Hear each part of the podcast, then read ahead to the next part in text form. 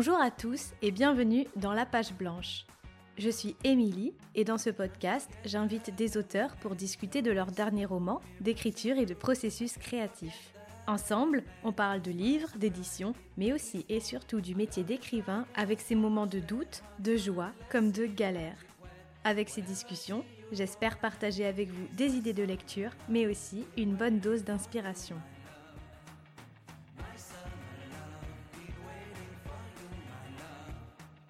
Je vais écrire parce que c'est la seule façon que j'ai de résister encore un peu. Cette phrase superbe, je l'ai trouvée dans Mauvaises Herbes, le premier roman éblouissant de Dima Abdallah. Un livre dont j'ai corné bien des pages et consigné des citations entières tant les mots et le rythme virevoltant me touchaient droit au cœur. Mauvaises Herbes est certes un roman dur, parfois violent, mais c'est un texte fort et bouleversant avec pour toile de fond la guerre du Liban, et après cet immense coup de cœur, il était bien entendu évident d'inviter Dima Abdallah au micro de la page blanche. Dans cet épisode, nous explorons les grandes thématiques du roman, l'amour filial et l'exil qui n'est pas toujours celui que l'on croit, et nous discutons du sens de l'écriture dans un monde régi par la violence et l'absurde. Dima nous partage également son rapport à l'écriture, une pulsion et un cri de révolte, autant qu'un travail d'artisan car la création est avant tout un équilibre à trouver pour l'écrivain funambule. J'espère de tout cœur que cet épisode intense vous plaira, mais je n'en dis pas plus et je laisse tout de suite place à ma discussion avec Dima Abdallah.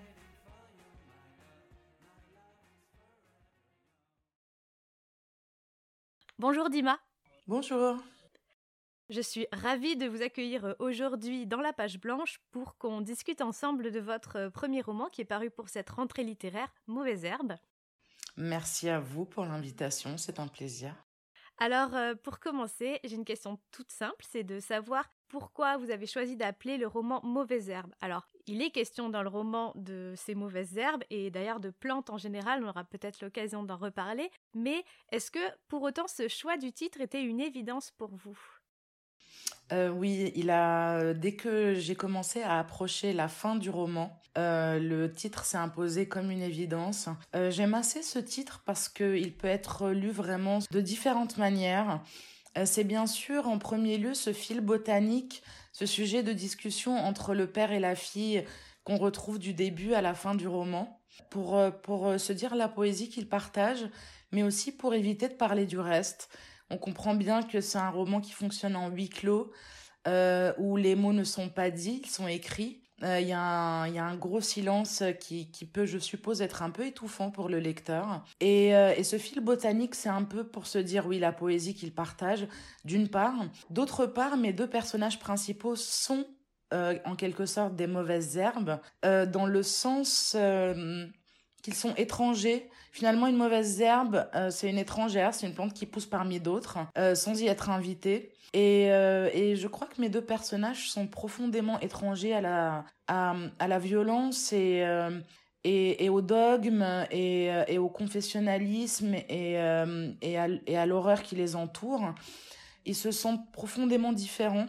Euh, donc pour ça, ce sont des mauvaises herbes et euh, comme je le dis souvent, si on prenait ces deux personnages-là finalement et qu'on les mettait ailleurs euh, que dans ce climat vraiment de violence exacerbée, finalement ce serait un peu des, des mauvaises herbes aussi.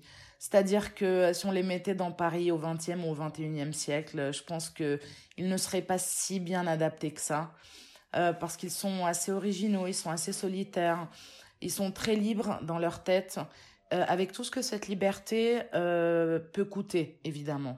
Donc voilà, ça c'est la deuxième raison. Et la troisième raison pour laquelle j'ai aimé euh, donner ce titre à mon roman, c'est aussi parce que dans le processus même de l'écriture, finalement, j'ai senti que ces chapitres poussaient un peu comme des mauvaises herbes, d'une manière extrêmement libre. Euh, extrêmement instinctive. Ça a été une, écriture euh, très spontanée où je n'ai pas pensé tellement à la structure. Euh, elle s'est faite vraiment d'elle-même sans me soucier de, d'un lecteur en particulier. Mais je crois que ça c'est ce qui caractérise beaucoup beaucoup d'écrivains. Je pense que c'est pas une bonne chose de, de penser s'adresser à quelqu'un. Bah, en tout cas, c'est un titre qui, du coup, en fait, joue vraiment à plusieurs niveaux, euh, le sens euh, presque littéral, le sens un peu symbolique pour les personnages et même le sens euh, métaphorique avec l'écriture. Donc, c'est un titre vraiment complet. Tout à fait. et, et, donc, votre roman, c'est une histoire d'amour, mais aussi une histoire de, de perte ou de perdition, avec dans le rôle principal un père et sa fille, et c'est vraiment cette relation-là qui est, qui est, je crois, au cœur du livre. On va à la fois avoir la voix de la petite fille, enfant, qui va grandir au fur et à mesure du livre, et celle du père. Et de chapitre en chapitre, cette relation euh, est marquée par euh, la difficulté de, dialoguer, de communiquer, même si ces deux personnages euh, ont beaucoup d'amour l'un envers l'autre. Il y a cette presque cette impossibilité à poser des mots à la fois sur ce qui se passe autour d'eux et sur leur relation aussi à eux. Oui, bien sûr. Vous avez tout à fait raison. Je dirais que le personnage principal finalement de ce roman, euh, celui qui est central, c'est cette relation même, c'est-à-dire la relation même entre le père et la fille, et euh, vraiment euh, le cœur, le cœur du roman. on se rend bien compte qu'on est dans une famille de quatre où la mère et le frère sont complètement mis de côté. C'est un parti pris littéraire très fort. On se rend bien compte que ce n'est pas du tout une absence d'amour. Ils sont extrêmement aimés tous les deux. Euh, mais c'est un huis clos, c'est un roman qui fonctionne vraiment en, en fait, qui, qui, qui tourne en, rond un peu. On a l'impression, euh, je ne sais pas, mais je, je, suppose que le, que le lecteur, même dans le rythme des phrases, dans les répétitions, dans les scansions, euh, il a l'impression de, de, je suppose, de quelque chose de, de très fermé finalement, d'une relation très fermée, très étouffante. Et, et pour ce manque de mots, oui, bien sûr, c'est un, c'est un silence qui est au-delà de la pudeur, je crois. Je crois qu'ils sont entourés euh, d'une telle violence qu'ils vivent dans, dans une telle euh, crise, dans un tel état de crise qu'il n'y a plus de mots. Je crois que d'ailleurs le père, il le dit à un moment. Il n'y a pas vraiment de mots parce que finalement, quoi se dire de ce qui se passe autour? Finalement, ce silence-là, je ne pense pas qu'il soit anormal. Si, si je puis m'exprimer ainsi, il il, est, il est presque évident. Que peut-on dire euh, quand on se réveille euh, après une nuit de bombardement euh, Que peut-il dire à sa fille finalement pour la rassurer ou pour, pour la réconforter quand quand l'absurde est le pain quotidien? Et sa seule arme de parole, pour prendre la parole, par contre, elle passe par l'écriture. Et on se rend bien compte que pour la fille, c'est pareil, c'est-à-dire que par mimétisme ou par manque de mots, on ne sait pas trop, euh, en tout cas, elle trouve refuge aussi dans, dans l'écriture.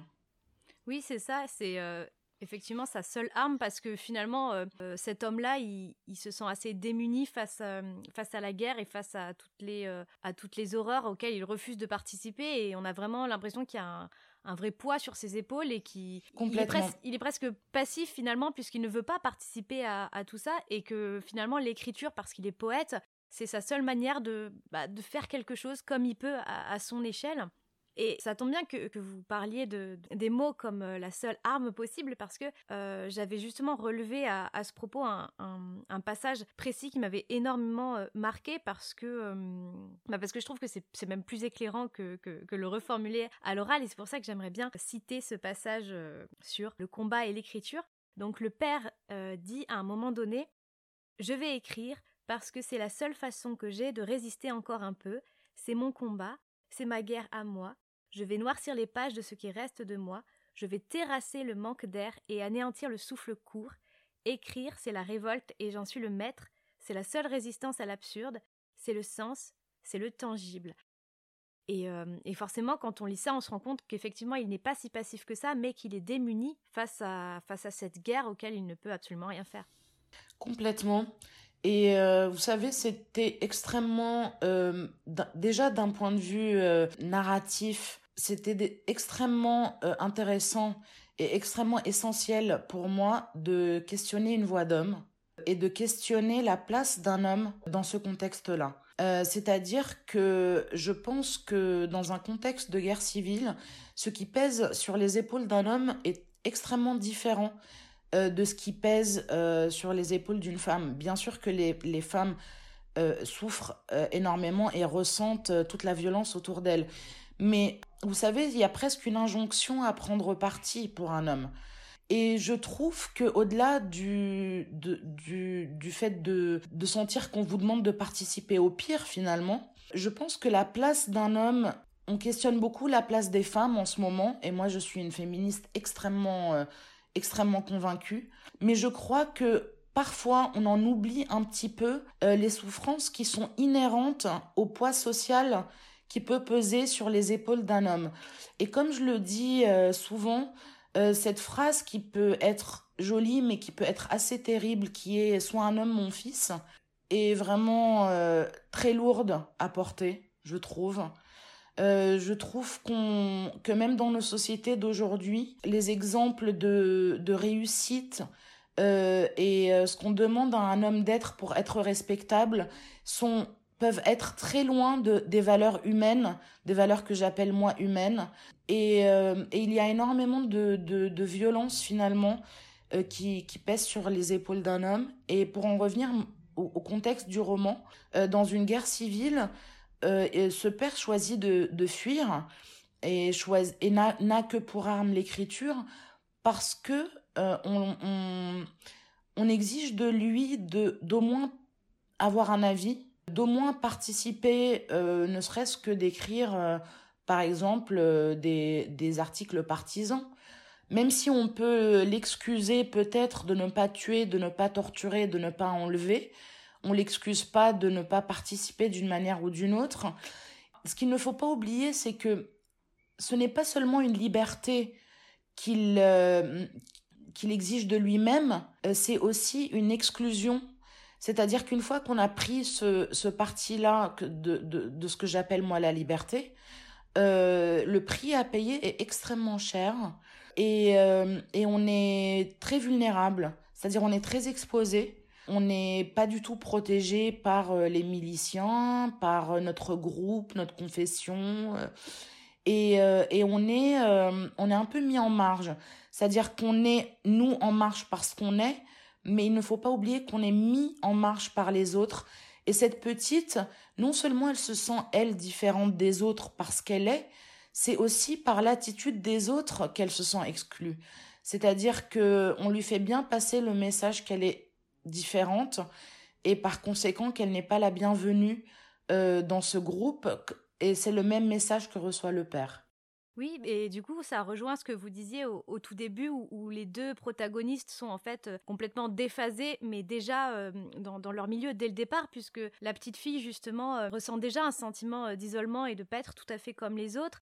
Elle parle très très peu et, et elle aime s'occuper des plantes comme son père. Et effectivement, lui aussi, le père, de son côté, est déraciné, et j'ai trouvé ça très intéressant que dans un roman qui, a priori, pourrait nous parler, qui a ce contexte de la guerre en toile de fond et, qui pose cette question de l'exil, puisque quelques années plus tard, la narratrice devra euh, s'exiler en France.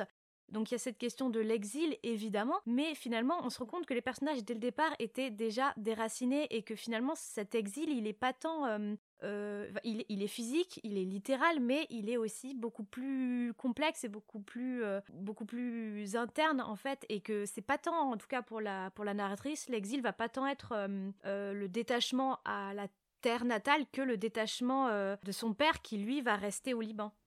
Tout à fait. L'exil, il est profondément intérieur et euh, vous le faites, c'est vraiment une, très belle lecture parce que c'est essentiel euh, dans le roman. Euh, le père emploie à deux ou à trois reprises une, phrase qui est partir n'est pas une question de géographie. Et je crois que les, mes deux personnages sont profondément déjà exilés dans leur propre pays. Et il dit aussi, en parlant de ses enfants, ils étaient déjà partis avant de, quitter le pays. Et je crois que, bien sûr, c'est essentiel. Bien sûr qu'il y a un moment dans le roman, euh, à peu près à la moitié, où l'exil devient géographique, devient physique. Mais euh, finalement, elle se sent aussi exilée dans sa, dans sa cour d'école quand elle est petite euh, à Beyrouth qu'elle l'est dans son collège une fois arrivée à Paris. Finalement, elle dit ça ne change pas grand-chose. Et puis cette guerre, finalement, euh, j'en parle pas tant que ça.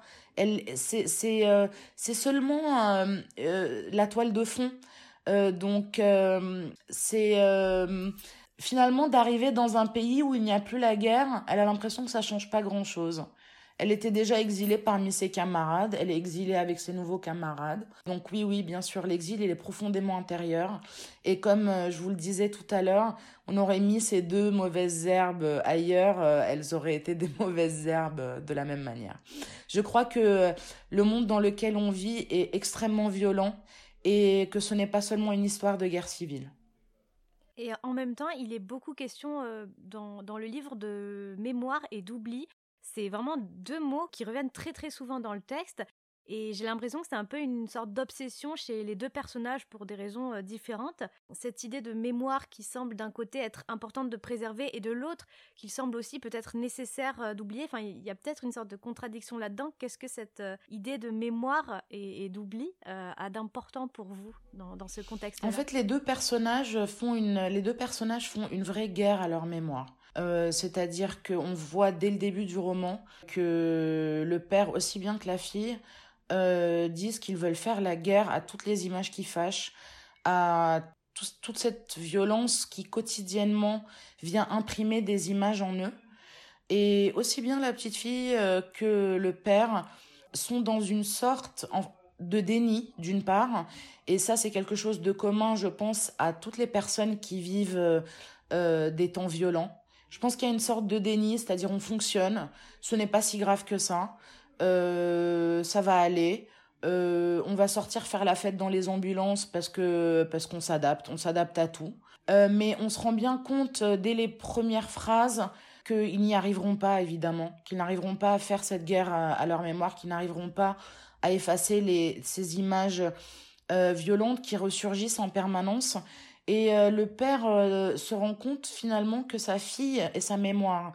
C'est-à-dire que quand cette fille commence à asphyxier vraiment euh, littéralement, il se rend bien compte que, que c'est pour ça aussi que leur relation est aussi complexe.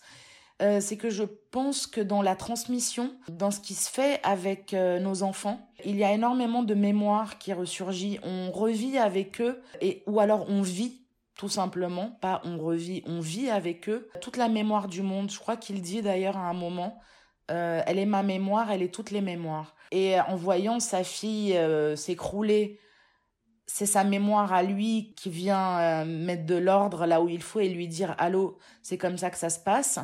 Et, et elle aussi, en regardant son père, elle, et en le voyant se morceler, finalement, ils, ils assistent et l'un et l'autre réciproquement à leur euh, destruction. Et c'est pour ça qu'ils ont l'impression de se perdre en permanence. Euh, c'est l'histoire d'une longue perte. Euh, surtout la fille qui perd vraiment son père, qui le voit, qui le voit tomber devant elle. Finalement, mon géant, ça équivaut à, à mon petit, si on y réfléchit bien. Et, et donc cette mémoire, oui, elle est centrale elle est au cœur du roman et, et elle tourne en boucle. C'est-à-dire, c'est toujours euh, aussi bien dans, dans, dans, le sens que dans, que dans la forme. C'est-à-dire que la forme euh, est là pour servir le sens et on a ces, ces, ces phrases qui se répètent, euh, ces euh, ces répliques qu'ils qu'ils partagent tous les deux, qui fonctionnent en miroir. Ils, ils disent ils disent parfois exactement les mêmes phrases, et l'un et l'autre. C'est une mémoire euh, qui, euh, qui leur fait aussi à eux la guerre, c'est-à-dire qui, qui réclament à, à exister. Et est-ce que finalement euh, l'écriture dans tout ça, c'est pas aussi une manière pour eux de préserver malgré tout cette mémoire? Et et, l'écriture, finalement, ce serait à la fois ce qui les, ce qui les unit et ce qui les rapproche, puisque chacun, au, fur et à mesure des années, en fait, ils se perdent chacun de leur côté, mais se raccrochent à l'écriture, et en même temps, ça les éloigne. Donc il y a toujours cette, cette contradiction, ils tournent un peu autour de, de, de, cette relation qui, qui, qui, ne trouve pas sa, sa juste place. Tout à fait, c'est très pertinent ce que vous dites. En fait, l'écriture, vous savez, moi je suis archéologue de formation, et l'écriture, par définition, c'est la mémoire.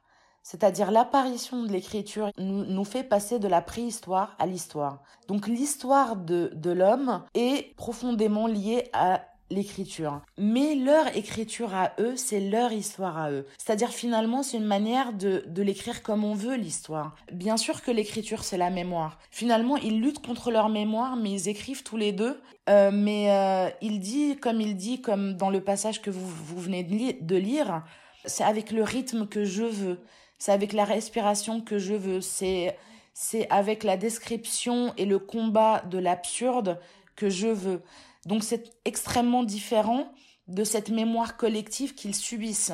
C'est ce qu'ils choisissent finalement de garder ou de critiquer ou d'exposer.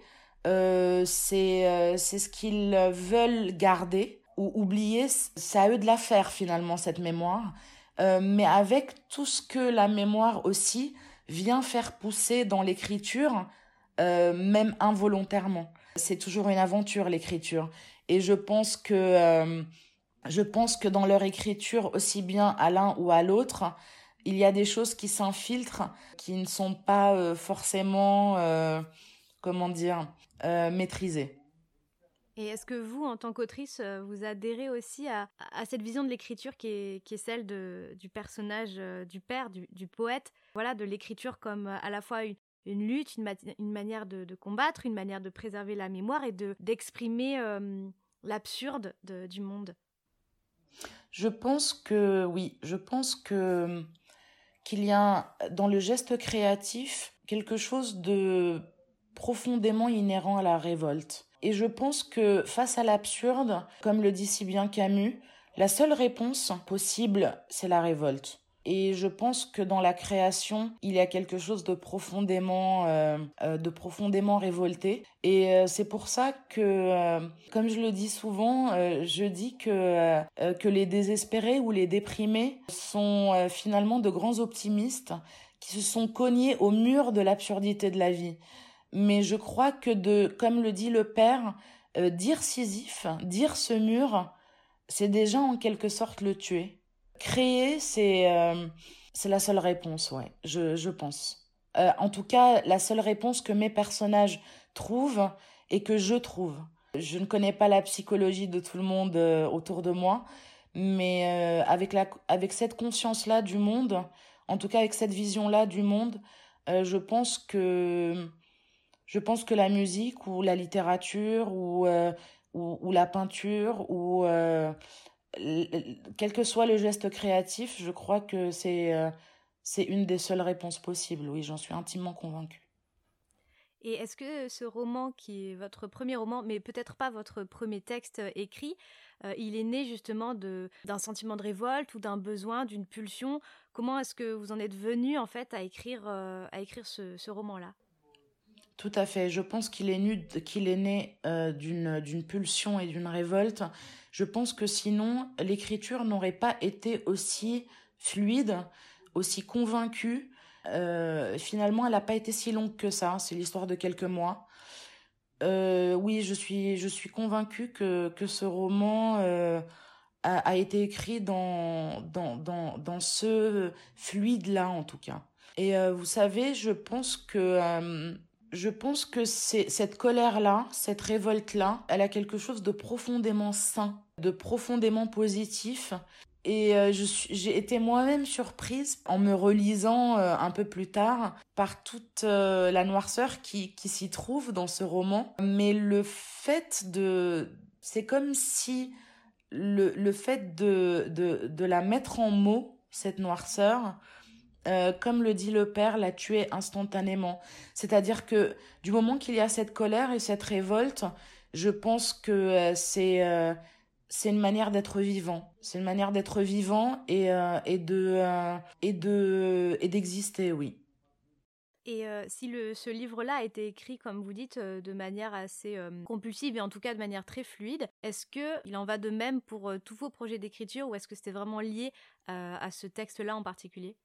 Euh, écoutez, peut-être que je suis, peut-être que l'écriture a été aussi fluide, parce que souvent on me demande en, fait en combien de temps vous avez écrit le livre. Alors je peux répondre ou en quelques mois, euh, c'est-à-dire à peu près 7 ou 8 mois, ou alors en toute une vie, parce que j'ai toujours écrit et j'ai jamais montré. C'est-à-dire, ou alors j'étais en fait finalement avec tous mes textes, mes nouvelles, mes poèmes que je n'ai jamais montrés, euh, dont j'ai jeté une grande partie. Ou alors, en fait, j'étais en train de préparer ce roman. Ou alors, c'est l'histoire de quelques mois. Mais je pense que cette liberté-là et cette spontanéité-là euh, n'auraient pas été euh, aussi importantes dans ce texte si je n'avais pas toujours écrit. Je pense que ça m'a aidé à acquérir une, une, liberté, en tout cas pour ce qui est de la forme, pour ce qui est de l'expression, vraiment. Euh, j'ai pas du tout cherché mes mots. Et, euh, euh, je pense que ça a été, euh, en tout cas, ça a été intéressant pour moi, que ça vienne aussi spontanément. Ça a été assez satisfaisant et je me suis sentie très libre parce que finalement, j'écrivais comme j'ai toujours écrit, sans penser réellement à un, à un, futur lecteur ou à un futur éditeur, ou je n'ai pas pensé à tout ça. Du coup, ce que, vous venez de dire, ça, moi, ça m'amène en fait deux questions. C'est tout d'abord, pourquoi est-ce que vous n'avez jamais montré ce que vous avez écrit d'abord? Est-ce que c'était parce que c'était tout simplement personnel et que pour vous, l'écriture n'avait pas vocation à être autre chose que cette expression personnelle? Et, du coup, comment vous en êtes venu à publier un premier roman? Et la deuxième question, c'est si vous n'avez jamais écrit en pensant à un lectorat, maintenant que vous êtes publié, est-ce que ça amorce des, changements dans votre rapport à l'écriture? Non, je pense que c'est, ça sera extrêmement précieux pour moi euh, de continuer à écrire comme je l'ai toujours fait, euh, de ne pas me dire que je suis attendue, parce que vous savez, ça reste quand même quelque chose d'extrêmement solitaire comme travail. Et je pense que cette solitude-là, elle est extrêmement importante. C'est-à-dire qu'il faut absolument pas que je pense ni à mes lecteurs, euh, ni à mon éditrice, ni à... Il faut que ça reste un, un vrai moment, un moment intense et important, et, euh, et que je le fasse comme je l'ai toujours fait. Et, et s'il y a un deuxième, euh, je serai ravie. Mais s'il n'y a pas de deuxième, mais j'en doute quand même parce que vu que ça m'habite en permanence, il est très probable que le deuxième suive. Pour en revenir à, à ce que à votre question de pourquoi ce texte-là, finalement, euh, je l'ai montré et les autres, je les montrais pas. Alors, je pense déjà que ce texte, en fait, je me suis retrouvée avec un roman entre les mains chose qui ne m'était jamais arrivée avant. C'est-à-dire qu'avant, j'écrivais des euh, textes courts, euh, des nouvelles, des poèmes, et je ne ressentais pas du tout le besoin de, les faire lire. C'était vraiment entre moi et moi-même. Et, et quand j'ai achevé ce roman, j'ai eu envie de le faire lire. Je ne sais pas pourquoi mais je l'ai fait lire euh, vraiment à deux personnes. Et ce qui s'est ce qui s'est passé, c'est que ces deux personnes-là m'ont dit bah écoute, c'est simple, on te lâchera pas tant que tu n'auras pas euh, envoyé le manuscrit. Donc j'ai envoyé le manuscrit sans grande conviction en leur disant non, mais euh, le plus important c'est que je l'ai fait. Euh, euh, je suis pas sûre de vouloir être publié. Euh, je vois pas trop parce que vous savez moi j'ai pas grandi dans le fantasme de la publication parce que mes deux parents publiaient. Donc j'ai grandi dans publier des livres, c'est, vous voyez, c'est énorme quoi, c'est pas. Donc je me suis dit bon, pourquoi le publier euh, finalement et, euh, et donc j'ai envoyé le manuscrit et je l'ai envoyé seulement à, à quatre à cinq maisons d'édition, euh, dont Sabine Vespizer. Et Sabine m'a appelé très vite. Elle a voulu me rencontrer. J'ai dit ok. Et là il y a eu une rencontre. Il y a eu une vraie rencontre. Et je me suis dit, ok, je veux bien bosser avec elle. Et je pense que j'aurais rencontré quelqu'un qui humainement ne m'aurait pas convaincu. Je pense que ce, j'aurais eu aucun problème à ce que ce, livre reste euh, dans, dans ma bibliothèque. Et ça aurait été dommage parce que maintenant je suis extrêmement contente et vraiment ravie qu'il aille rencontrer ses lecteurs et qu'il crée des émotions chez d'autres. Et je trouve ça finalement, euh, finalement hyper positif d'avoir de tels retours, euh, d'avoir une réception euh, si enthousiaste. et, et d'avoir le point de vue de, de personnes qui ont été sensibles à telle ou telle chose, qui, ont, qui se sont reconnues dans telle ou telle chose. Finalement, ce qui a été le plus satisfaisant, c'est de m'en séparer et, et, qu'il ne m'appartienne plus maintenant ce texte. Je trouve ça très précieux qu'il ne m'appartienne plus. C'est-à-dire que maintenant il a, il a vraiment une vie euh, en dehors de moi et il, il fait ses rencontres.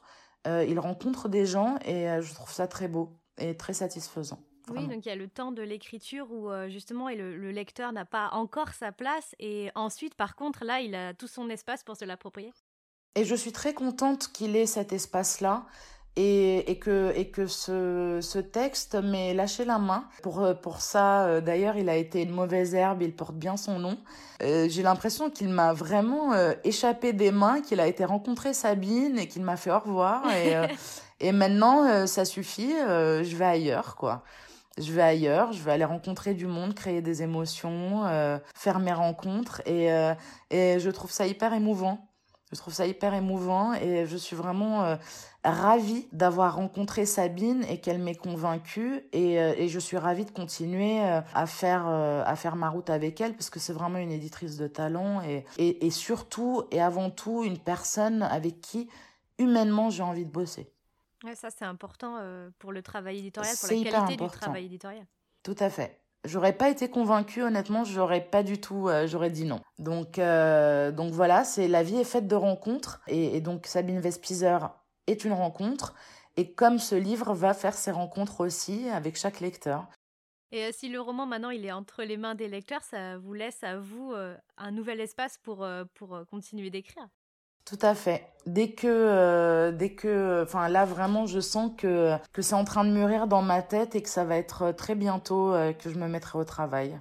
Et est-ce que du coup, quand vous vous mettez dans une phase de travail d'écriture, est-ce que, voilà, comment est-ce que vous procédez finalement? Est-ce que vous avez des rituels ou, des choses bien, bien rodées? Je pense par exemple dans, dans, le roman au personnage du père qui a son petit rituel du matin avec son café, sa liasse de pages blanches et il écrit comme ça tous les jours. Est-ce que voilà, vous avez un cadre, un timing, des conditions spécifiques d'écriture? Ah oui, c'est euh, sur la grande table en bois euh, à côté de la bibliothèque. Et en général, c'est entre 9h euh, et midi 13h. Je bloque 3-4 heures dans la journée. Et, et c'est vraiment très... oui, oui, c'est un rituel extrêmement précis. Et, et, des conditions extrêmement précises d'écriture. Et il y a des jours où c'est un paragraphe et il y a des jours où c'est 10 pages. Mais, euh, mais par contre, je ne quitte pas. C'est-à-dire, je me dis jamais, ce n'est pas, euh, ce n'est pas, euh, je suis dans une, dans une mauvaise journée, on verra demain. C'est-à-dire que c'est un créneau horaire qui est bloqué. Oui, et du coup, ça implique une certaine discipline, un certain, de se mettre dans un certain état d'esprit. Oui, oui, et puis je suis convaincue d'une chose, c'est que je pense que bien sûr que le talent existe, mais je pense que après, c'est une question de travail il faut vraiment le cultiver à la manière dont on cultive son jardin. Euh, je pense que c'est un vrai travail, l'écriture. C'est une vraie discipline. Et, euh, c'est un savoir-faire qui s'apprend, euh, qui n'est pas seulement une espèce d'inspiration divine, hein, vraiment pas. Oui, c'est bah, un mélange effectivement entre travail, discipline, état d'esprit et puis de temps en temps l'inspiration qui peut pointer euh. bah, En fait, c'est quelque chose de, très sensible. J'utilise parfois cette image du funambule. C'est-à-dire que je, je, pense que l'écrivain est sur un fil où il, est, où il faut qu'il qu'il trouve le juste équilibre qui est si fragile entre euh, la maîtrise, euh, la maîtrise de la forme, des mots, du ton, du rythme, et en même temps cette espèce ce que j'appelle une mini transe qui est vraiment une, quelque chose euh, qui nous échappe, qui est, euh, qui est vraiment une, sorte de d'inspiration qui est presque de que je sens presque parfois être étrangère à moi-même, c'est-à-dire quelque chose qui vient euh, d'on sait où. Et c'est très important de laisser libre cours à ça, mais en même temps, comme ça, d'être sur le fil entre l'inspiration et la maîtrise, entre la liberté et la discipline. Et euh, c'est un équilibre très, euh, très fragile et très précieux à, trouver. J'en arrive euh, déjà malheureusement à ma dernière question, qui fait un peu la continuité de, ce qu'on vient de dire à l'instant, et qui est la même question que je pose à tous mes invités à la fin de nos discussions, c'est de savoir s'il vous arrive parfois d'être confronté à la page blanche, la, vraie page blanche et l'angoisse de la page blanche, et si oui, comment est-ce que vous faites pour la surmonter? Alors c'est très simple pour la surmonter, c'est d'écrire.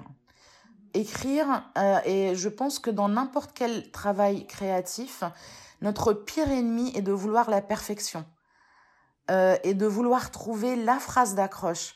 En fait, la phrase d'accroche, elle vient après la phrase qui n'était pas d'accroche. C'est-à-dire, c'est faire. Finalement, c'est, il y a aussi le, il y a l'inspiration, comme je vous dis, puis il y a le travail d'artisan.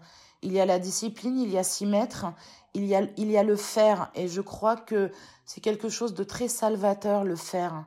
Finalement, euh, l'écriture, ce n'est pas tant que ça un travail de réflexion. Mm. Oui, c'est ce que j'allais dire. C'est peut-être euh, dans ce que vous dites, ce qui ressort, c'est qu'il y a plus, euh, il faut plus être dans l'action que dans la réflexion quand on est dans l'écriture. Tout à fait. Et, et c'est pour ça que j'adore cette, euh, cette phrase bien connue d'Aragon qui dit Je suis profondément convaincu qu'on pense à partir de ce qu'on écrit et non le contraire.